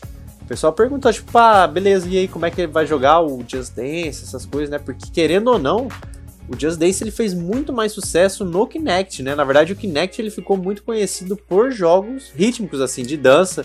Fora que a gente ainda teve aí os, os Michael Jackson da Experience, teve é, o Dance Central do próprio do próprio Xbox, né? Que fez bastante sucesso. É, inclusive até é um pouco melhor que o Just Dance, eu ainda acho. Mas Just Dance se popularizou bastante, teve bastante música assim que o pessoal conhece assim mesmo até hoje, né? Eu acho que inclusive a versão de 2014 tem uma música da Ivete Sangalo lá pra, poder dançar e, cara, faz sucesso até hoje. E quando eu, quando eu tava namorando a minha esposa ainda, né? Eu lembro de ainda levar o, o videogame pra casa dela e a gente ficar jogando Just Dance, né? Tudo bem que era no PS4 ali também já era coisa de movimento, não precisava mais do controle.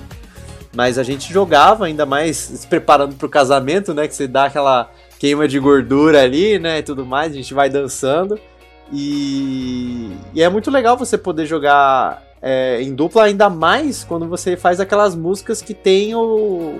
que a coreografia é em dupla, né? Acaba sendo mais engraçado ainda.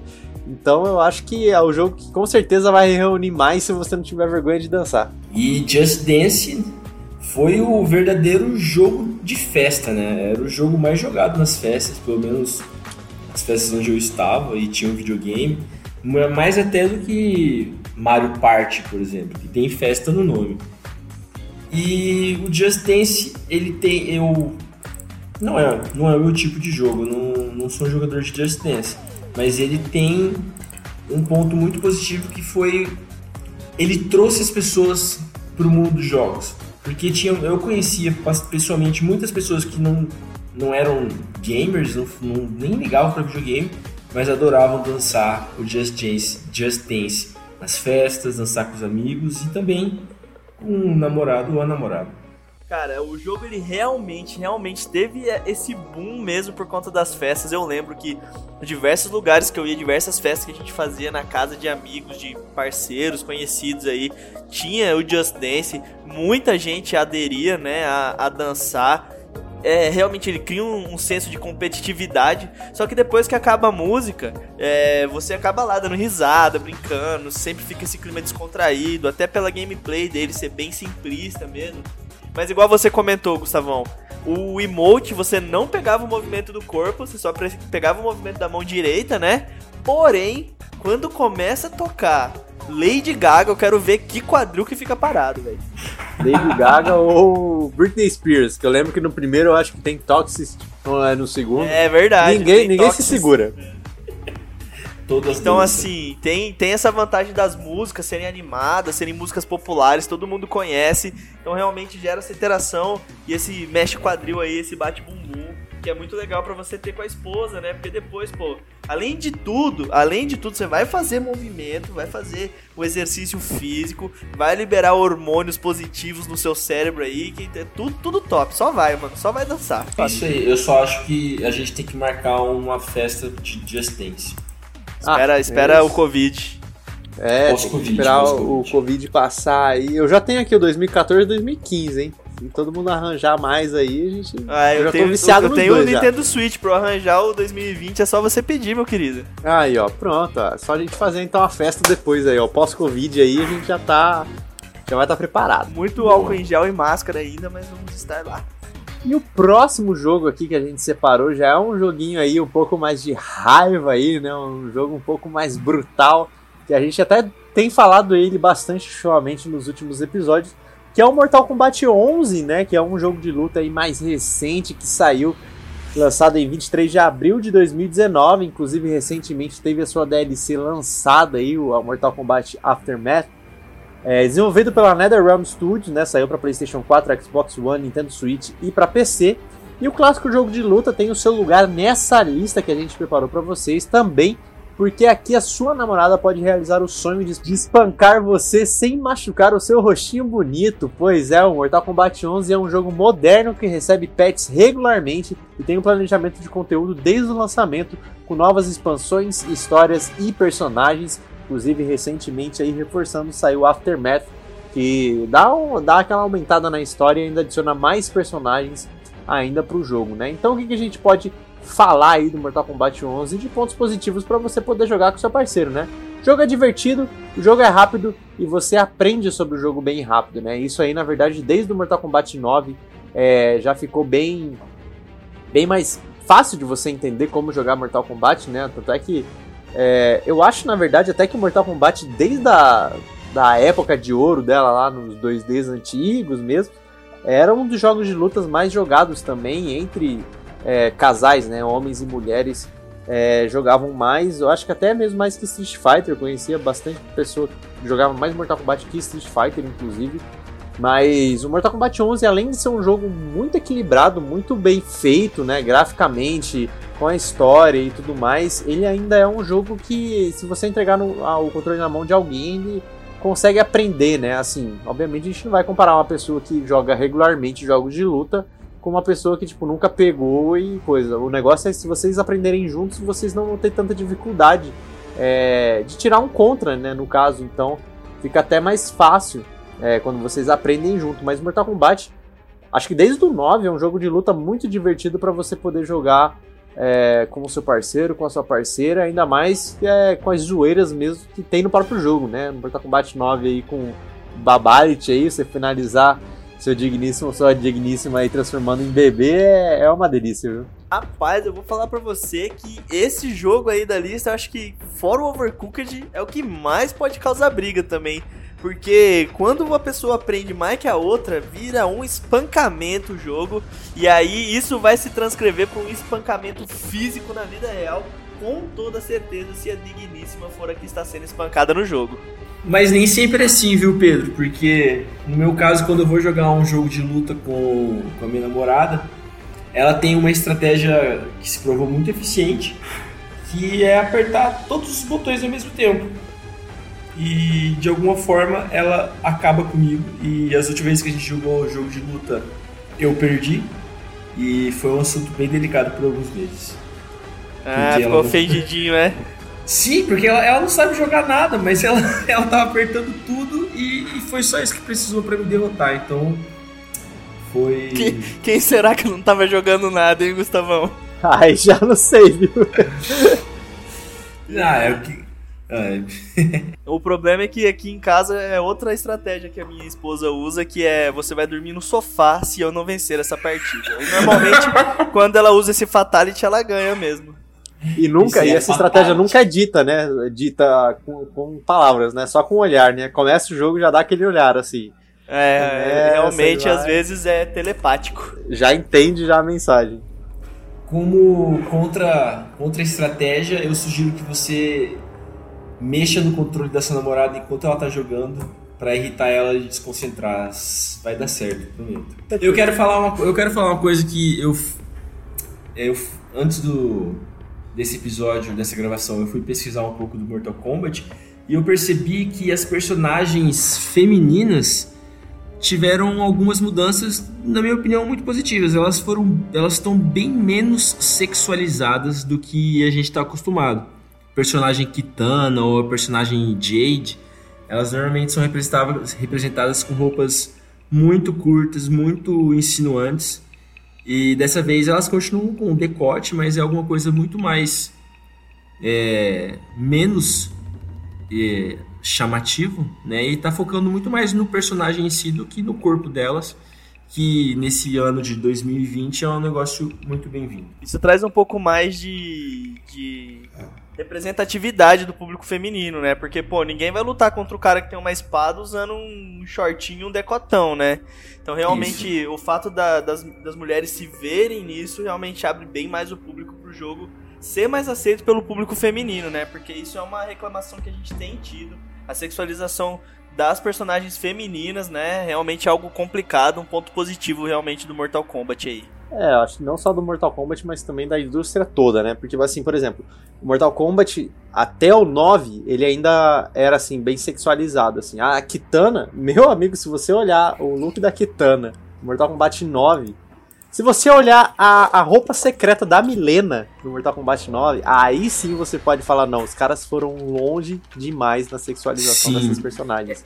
Porque Você ela é falou... basicamente é uma múmia, assim, né? Ela só tem as faixas ali cobrindo o peito e as partes íntimas embaixo ali, né? Então, realmente é complicado. Você falou, Gustavo, e eu vim imediatamente pesquisar. Eu tô nessa o, também. Se o nosso ouvinte que fizer isso aí agora pesquisa Kitana MK11 e Kitana MK9, vocês vão ver a diferença de roupa. Ela tá muito Agora no, no MK11 ela tá parecendo muito mais uma lutadora, uma pessoa que com quem eu não queria brigar. Mas no MK9 vocês sabem, né? Tá, tá extremamente sexualizado. É, e o pior é, é exagerado. Essa, essa roupa secreta aí que o Gustavo mencionou, ela tem uns fiapos só tampando ali, o que precisa tampar, mano. E o resto deixa ver, velho. Ninguém tá nem aí. Nossa, é. eu vi agora, é verdade. Que exagerado e o, isso, cara. E o pior é que, na, se você perceber, na verdade, todas as roupas padrões das mulheres já era bem, bem assim, né? Bem Sim, chamativo. A... Os atributos delas já eram gigantescos, né? Sim, e... a Jade também, ela era muito, muito sexualizada. E Sim, o, é... tamanho, o tamanho dos seios delas diminuíram também, né? Agora tá uma coisa um pouco mais não vou dizer real, porque normal, porque não tem normal, mas tá alguma coisa. É, assim, a gente olha e não fala, ah, isso aí tá siliconado, né? Vamos falar assim, né? é. Isso, isso não, é não é silicone, mas desde o Mortal Kombat 10, eles já começaram a refazer essas coisas, né? Eu, inclusive, acho que no nome eles ainda já, já tiveram críticas, né, de acordo com essa... Porque também, né, meu amigo, foi demais o que fizeram no 9, né? Mas enfim. Foi. É, e sempre foi assim na, no Mortal Kombat. Se você olhar depois os outros jogos, é, tudo bem, no, no 2 e no 3 era basicamente um maiô, né? Elas estavam com as pernas de fora só. No 3 ainda tem um decotão ali. Mas também era o que dava para fazer na época, mas depois só foi só foi diminuindo a roupa ali, né? Mas se você realmente olhar o hoje em dia, cara, tá assim, tá, eu não vou falar perfeito também, né? Mas tipo, tá muito mais condizente à realidade, assim. É, a Kitana realmente agora parece uma princesa mesmo, que ela é a princesa de Edenia.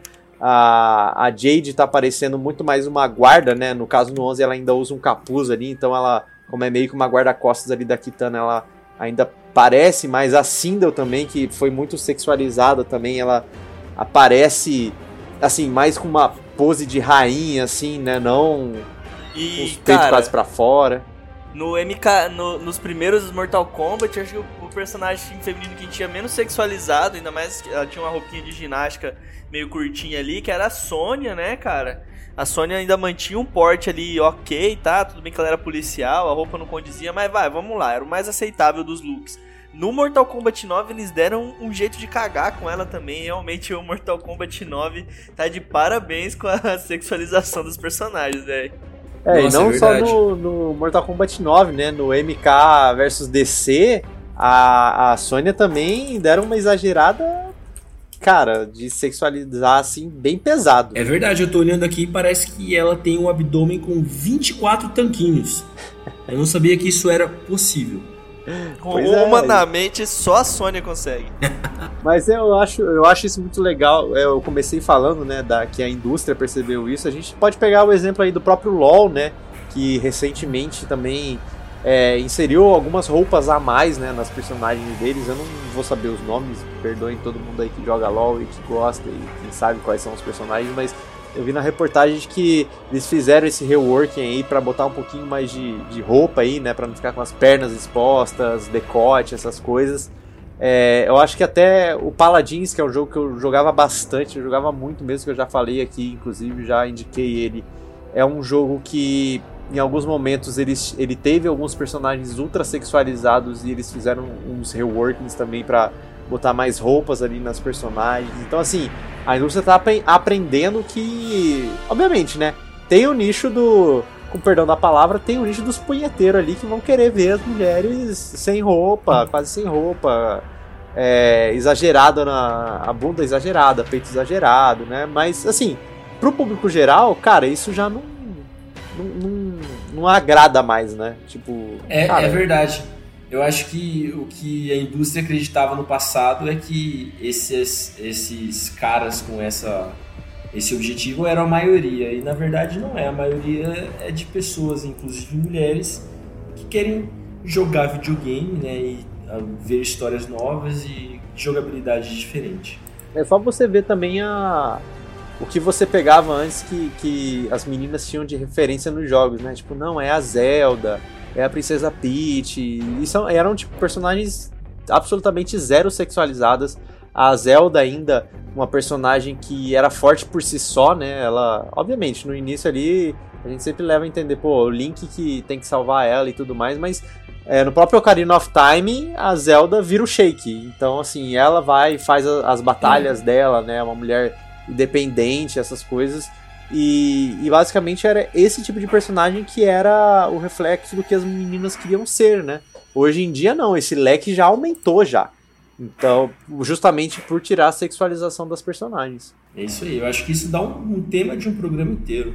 Ah, com certeza. Inclusive fica a dica aí, né? Se, se os nossos ouvintes quiserem ouvir mais sobre o que a gente tem a dizer sobre esse assunto, eles podem deixar um comentário. Sobre a sexualização das personagens aí é só só mandar um e-mailzinho, falar ali no pod, na, nas nossas postagens que a gente atende esse pedido.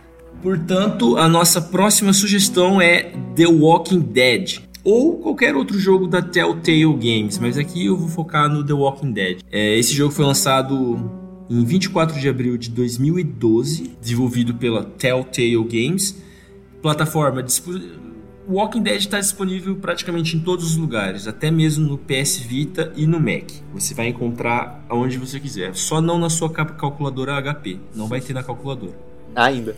Ainda, mas é, espere até 2025.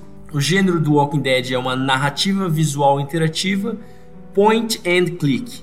Point and click era um, era um gênero de jogo que tava muito foi muito famoso nos primórdios, mas hoje em dia não tá mais tão, tão em voga. É, na verdade até o Telltale meio que reviveu esse gênero, né? E só ela acabou fazendo mais Sim. sucesso com, com, com, esse formato. Por um tempo eles foram a única empresa que estavam disponibilizando isso, porque o agora, né, nessa época, 2012, jogos de point and click eram só jogos que você encontrava em sites, né, para você jogar direto no browser, não um jogo de verdade para um PS3, um PS4. Então eles trouxeram, porque tem muita gente que gosta, eu particularmente gosto. Às vezes seu namorado ou a sua namorada não é uma pessoa acostumada a jogar videogame. Esse estilo de jogo da Tel, que a Telltale fazia é um bom primeiro jogo para alguém desse, desse tipo. Neste game, você acompanha um grupo de personagens dentro do mundo de The Walking Dead e vai tomando decisões ao longo do caminho. Vamos para a esquerda ou para a direita? Ajudamos esse homem ou não? Suas escolhas determinam o rumo dos personagens. Esse é um ótimo jogo para você, como eu falei em cima, para você jogar com uma pessoa que não é uma gamer ou um gamer de verdade, porque esse jogo é como um filme, é, uma, é, é, é muito centrado na história e o seu namorado ou a sua namorada pode te ajudar a fazer as escolhas. Não é? Você não precisa fazer todas as escolhas sozinhas. Você pode deixar que, por exemplo, todas as escolhas do personagem X eu faço e da personagem Y você faz. Esse é um jeito. Ou vocês podem fazer intercalando. E assim vocês sempre vão ter um resultado único. Infelizmente, até o Telltale Games já se foi. Ela faliu mas ela deixou para trás esses jogos muito bem feitos que atendem esse público específico que gosta dos jogos point and click, que foram muito famosos num tempo que não, não se foi faz muito tempo. Outros jogos da Telltale Games é, são Wolf Among Us, que ficou muito famoso também e veio nessa onda do The Walking Dead. O Batman, que eu não joguei, mas eu ouvi falar muito bem dele. E Sam and Max Save the World, que na verdade foi o primeiro jogo que a Telltale Games fez, nesse que foi especificamente nesse estilo point and click. Vocês já jogaram algum jogo nesse estilo, pessoal? Cara, eu joguei a primeira temporada do Walking Dead, né? Pra quem não sabe, ele tem duas. São dois jogos, né? Mas eles vendem como temporadas, então ele tem a Season 1 e Season 2 do jogo. Tem até uma DLC, eu acho, que é 40 Days, alguma coisa assim, Frontier, alguma coisa assim. Mas além desses jogos que você citou, do Alpha Among Us, do Batman, ele ainda tem o jogo do Game of Thrones. Ele ah, tem ah, é mesmo? Tales of Borderlands. Cara, basicamente tudo que, é que existe tem da Telltale. Eu acho que Guardiões da Galáxia tem também um jogo da Telltale. É verdade, é... eles estavam num momento muito prolífico antes de fechar. É, só que era, era aqueles jogos, assim, muito de nicho, né? E eles começaram a vender, eh, fazer esse tipo de jogo para tudo, assim. Era, obviamente, são jogos muito bons, são jogos que você realmente foca na história, né? Inclusive, a, a primeira temporada do Walking Dead é triste, né? Você, você vai jogando ali, você vai você vai sentindo ali, você sente na pele do personagem, é, é tipo uma série mesmo que você tá assistindo, porque as escolhas são você, é você que faz. E se você faz alguma escolha errada ali, você se sente culpado, né? Porque foi você que fez. E, e eles sempre trazem essa, essa imersão, assim, né? De você viver. É, é como o próprio gênero fala, né? Uma narrativa visual, né? Um graphic novel. É, que, que você. Assim, um graphic novel geralmente é você ler ali, né? Tipo um quadrinho, um gibi, coisa. Mas isso é interativa, de jogo mesmo. Então você acaba fazendo a sua narrativa. Então, é um jogo de escolhas, é, é, basicamente uma série que você vai fazendo ali, cara. É, você escolhe, não tem. O jogo é basicamente diálogo e alguns puzzles, né? É, acho que até alguns combates, se eu não me engano, o Walking Dead ainda tem alguma coisa de, de combate, né? De tiro. Só que é alguma coisa mais um minigame do que realmente um, um, um uma mecânica de jogo, né? Uma gameplay. Então, é acessível para todo mundo e para quem gosta de Walking Dead é um prato cheio e para quem não gosta, mas gosta de assistir série, é um prato cheio também, porque se você não tá contente com Walking Dead, tem o Game of Thrones. Eu acho que Game of Thrones na verdade só saiu um jogo ainda, né? Saiu uma temporada no caso. É, o Batman, se eu não me engano, eles começaram a produzir a segunda temporada, acabou. O Wolf Among Us tem duas temporadas.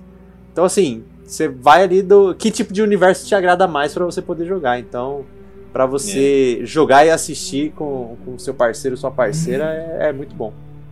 Eu tentei jogar um pouco do primeiro The Walking Dead, porém acho que o gráfico e o estilo de jogo do point click não me atraem muito, então acabei não jogando, acompanhei um pouco de fora para ver se eu conseguia simpatizar um pouco mais com o jogo. Eu tenho ele, porém não, não, não me comprou, mas eu acho muito, muito válido mesmo. Inclusive a dica que o Alexandre deu de separar as decisões dos personagens, tipo, ah, eu decido esse, você decide aquele. Isso é uma ideia muito legal para que o jogo se torne um multiplayer ali, né? E todo mundo se responsabilize pelas cagadas que vão acontecendo aí na, na jogatina.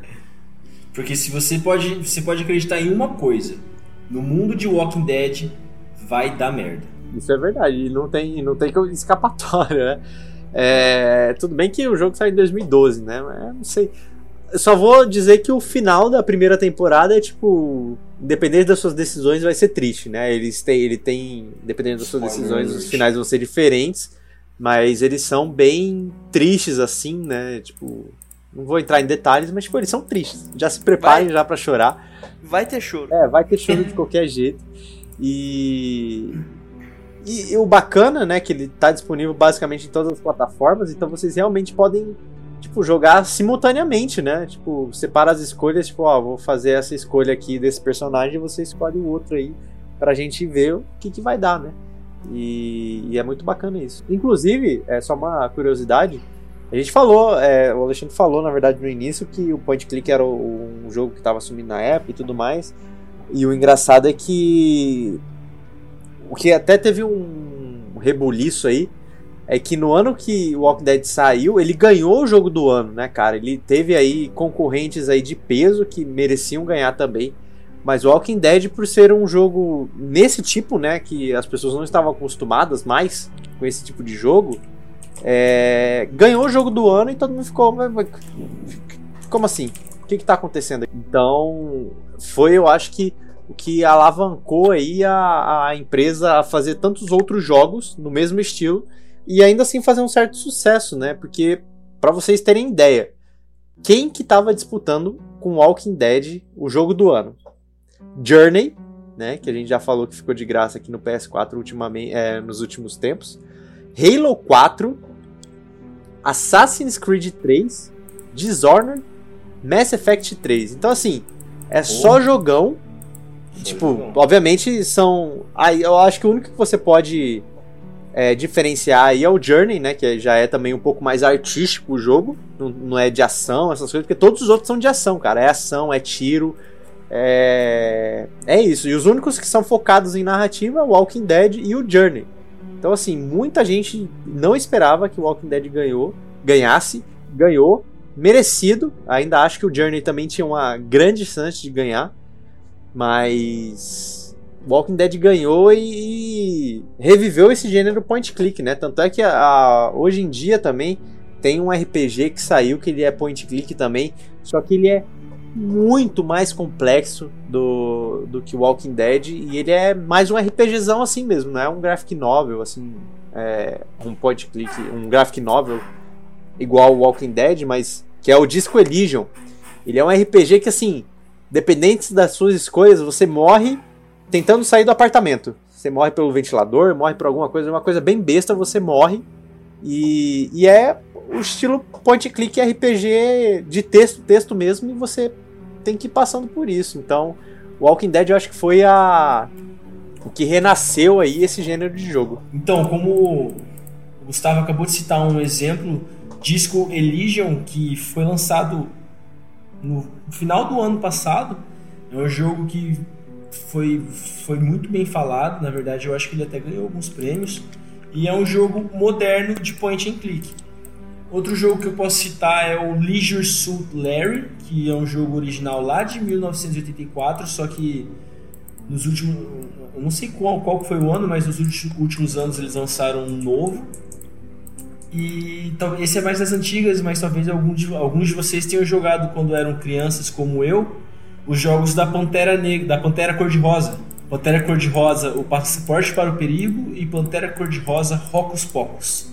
Eram dois jogos de point and click ótimos do passado. Outros jogos também de point and click que eu, que eu me lembro assim, né, na, que eu jogava quando criança, essas coisas. É, o Blackthorn também, ele era point and click. Eu acho que ele até recebeu uma versão remasterizada né, nesses últimos anos aí. E o Monkey Island, se eu não me engano. É, eu não lembro se é exatamente. Da Lucas, é da Lucas Arts esse, né? É, a maioria dos jogos da LucasArts daquela época elas eram. Eu acho que o Blackthorn também ele era da LucasArts. É, eram jogos que eram totalmente focados na narrativa e que era point and click, era tudo dependendo da sua das suas escolhas, né? O último Monkey Island foi lançado em 2010. É, ele teve um, ele teve um retorno aí, mas os que eu jogava antigamente eram aqueles que eram desenhinhos à mão mesmo, era tipo um desenho animado que você fazia as escolhas. Eu queria citar um jogo point and click também, já que vocês estão nesse momento nostálgico aí, que é Day of the Tentacles, que é o Dia dos Tentáculos, que é um jogo também point and click muito bom aí. Eu não joguei ele, mas eu acompanhei um amigo meu jogando e foi bem multiplayer assim, porque eu ficava ajudando ele a tentar descobrir o que, que tinha que fazer, qual era o quebra-cabeça, ele, ele ficava preso nas partes. Aí eu ia ajudando ele, a gente ia pensando. Então realmente é uma coisa que dá para você fazer junto em casal, que eu acho que vai ser muito, muito legal a experiência. Se eu não me engano, é da mesma criadora de Monkey Island, né? Day of the Tentacles. Então é um jogaço aí que realmente, realmente vale a pena você dar um tempo. Eu só queria fazer a correção ali que eu falei que o jogo chamava Black Torch, mas na verdade ele é Full Throttle. Ele é o nome do jogo. Então, ah, Full Throttle. Esse jogo é massa. Ainda mais o casal que gosta de Sons of Anarchy vai gostar desse point click. É. E o nosso último jogo da nossa lista é Resident Evil 6. que foi desenvolvido pela Capcom para PlayStation 3, Xbox 360, PC, PS4 e Xbox One. Resident Evil 6 permite os jogadores selecionarem três campanhas interligadas por diferentes enredos. Os personagens jogáveis ficam entre Leon, Chris e Jake, e eles têm os seus próprios parceiros, similar aos jogos anteriores da série. Os parceiros ou são controlados por uma inteligência artificial ou por um outro jogador humano via multijogador online ou local. Durante o modo campanha, o jogador pode permitir a entrada de outro jogador a qualquer altura do jogo, sendo que os inventários de cada um são separados. Resident Evil aí também é uma ótima pedida para jogar com mozão. Também temos aí o Resident Evil 5 e o Revelations 2, que tem uma mecânica co-op bem divertida de se jogar com o parceiro. Inclusive, o jogo que tá aí na gaveta para eu jogar com a minha esposa é o Resident Evil Revelations 2, de uma lista gigante de jogos que eu fui mostrar para ela. Ela bateu o olho em Resident Evil e falou: "É esse, tem morte, tem sangue, tem susto, é esse". Ainda mais depois que você falou que ela não gosta de jogo fofinho, né? Eu falei, hum, agora entendi porque que ela quis jogar Resident Evil. É, velho, isso aí mesmo. Ela olhou os outros e ela falou: não, não, esse. Sangue, morte é esse. Resident Evil, pra mim, né? Pra quem na verdade jogou desde o 4, já sabia que era possível fazer um co-op ali, né? Mas aí foi pro Resident Evil 5, é, teve um co-op de verdade, só que aí deu aquele gostinho amargo de hum, esse jogo, esse Resident Evil tá ação, né? Não tá um terror assim. E foi meio frustrante, mas é um co-op muito divertido, né? Se você não se importar de ser um Resident Evil, você com certeza vai gostar muito de jogar com com seu companheiro, com a sua companheira. Resident Evil 6 ele ainda leva esse co-op, né? O jogo, eu acho que ele, leva muitas mecânicas do Resident Evil 5, que foi uma novidade. Então o 6 ele acabou melhorando essas mecânicas. E das três campanhas, uma era mais terror assim, mas ainda assim não era tão terror, que era do Leon mas os demais são totalmente ação. E eu só tenho uma crítica a fazer o Revelations 2, que é aquele tipo de jogo que eu falei no início, que o Pedro até falou sobre o Luiz Mansion, que é tipo, um personagem é o que faz as coisas e o outro personagem acaba sendo suporte, né? Então, quando você tá jogando o Revelations 2 ali, se o personagem tá com a Claire ou com o Barry, é o, é o player que mais tá feliz, porque são os únicos personagens que podem manusear a arma e as suas companheiras, se eu não me engano, a da Claire é a Sherry, que é a filha do Barry. E a menininha que é. Ela é meio. faz uns negócios de, de. Como que eu posso dizer? De. Não é psicanálise, é um negócio de. Caralho, qual que é o nome Telecinese. disso? Telecinese. Ela tem uns Caraca, poderes telecinéticos. você tem ah. problema com essa palavra. Ela tem uns poderes telecinéticos ali, né? Que ainda não é grande coisa ali que você pode é, mexer mas, cara, sei lá, né? Pelo menos eu tentei fazer esse copo com um amigo meu e, obviamente, os dois querem pegar o personagem que atira, né? O personagem de ação.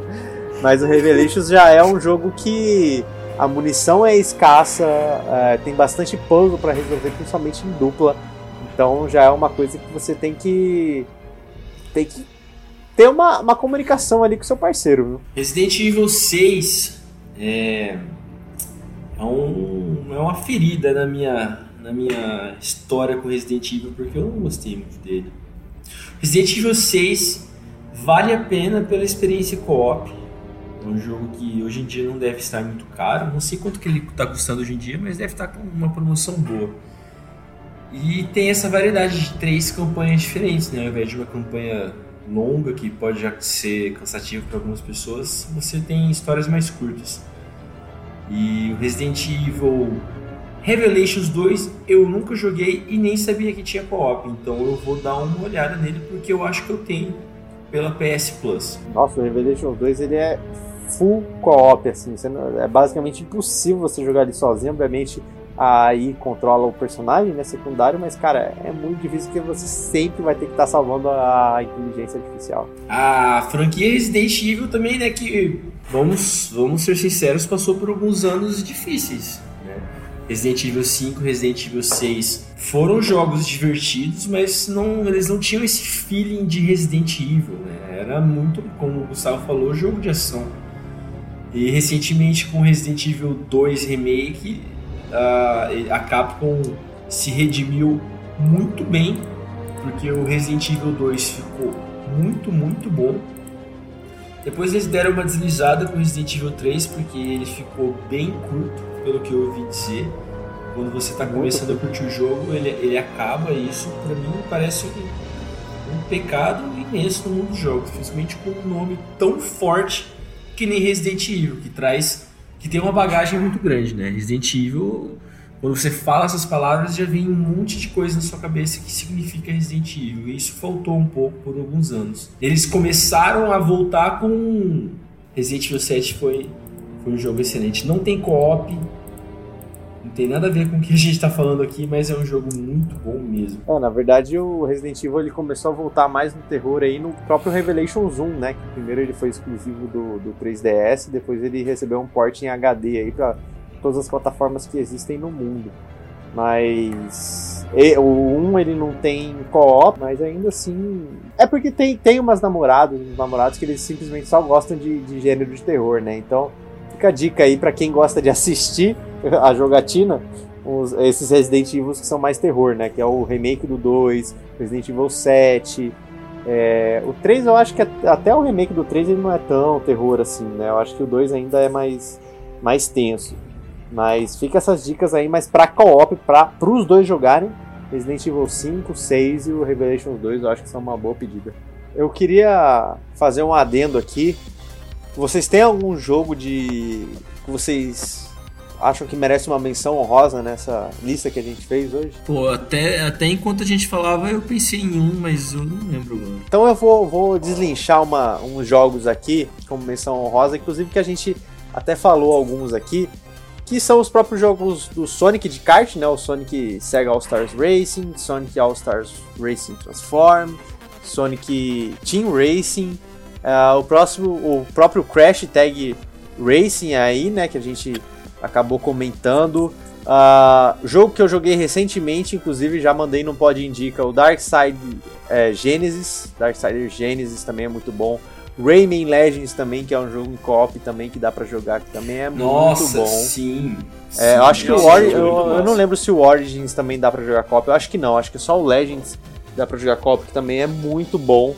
É, tem também os jogos da os Battlefronts do Star Wars também se o casal gosta aí de Star Wars, é uma boa pedida, né? Tem algumas missõezinhas bacanas para se fazer.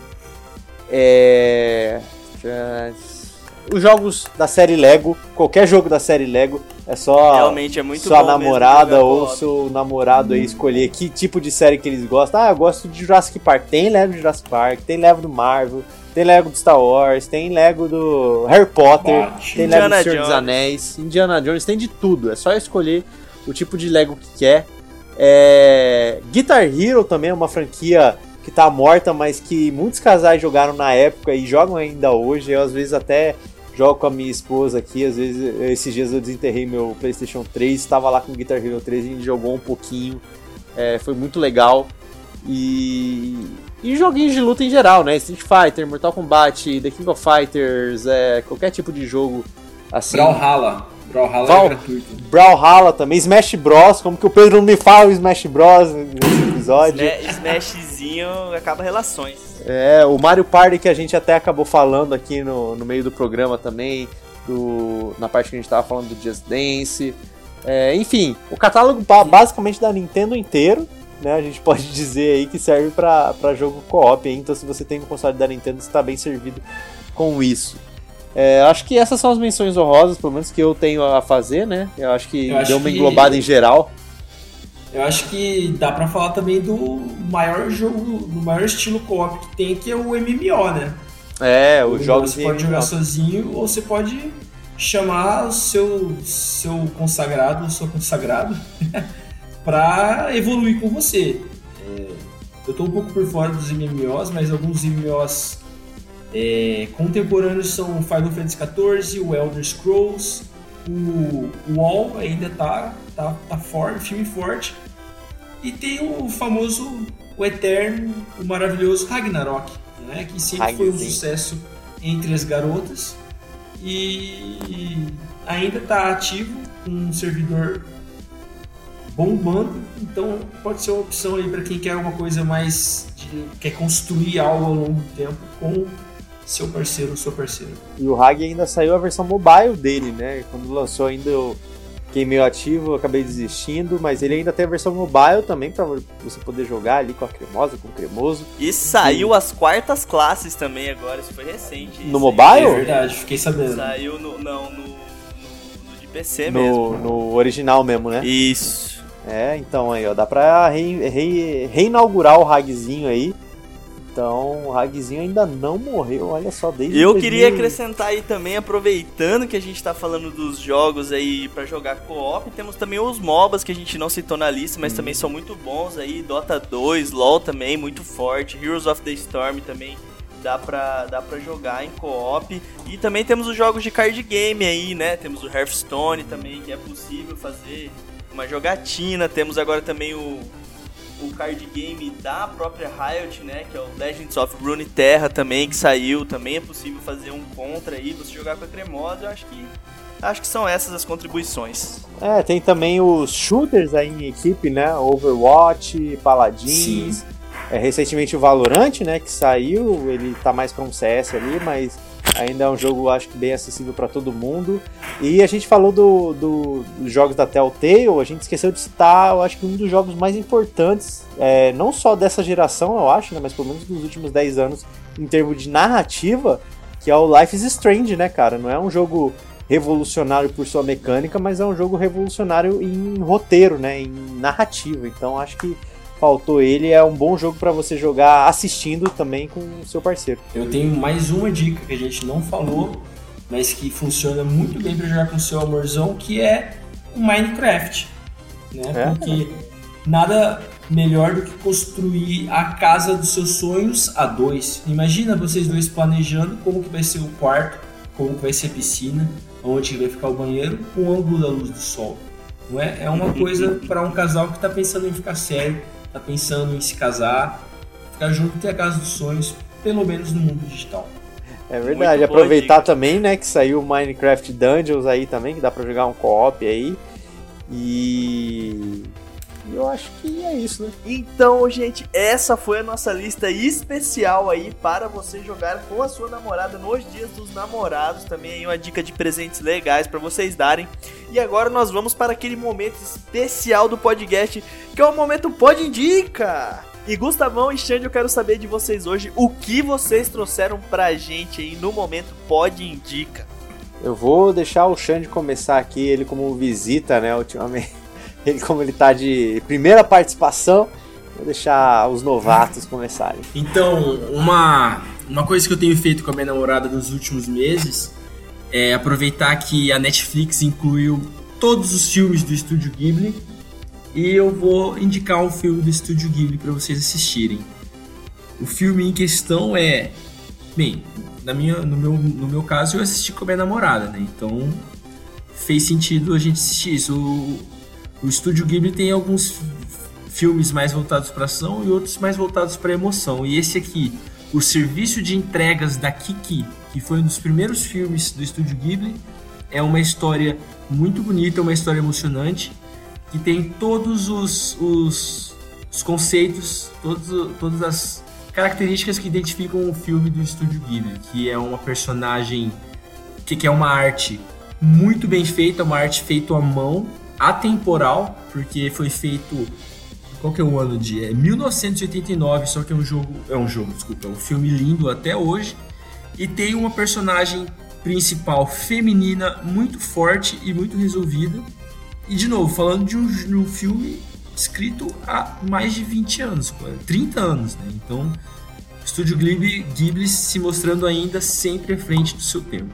E você, Gustavo, o que, que você indica para nós e para nossos ouvintes? Cara, eu vou indicar uma coisa. Eu não tenho tanta certeza se consegue achar no YouTube, mas ah, deve ter um, pelo menos uns trechos ali, ou algum lugar deve dar para assistir, né? Que é um programa de comédia, na verdade, né? Com humoristas, é, que é A Culpa é do Cabral, né? É um programa aí de comédia que tem com alguns.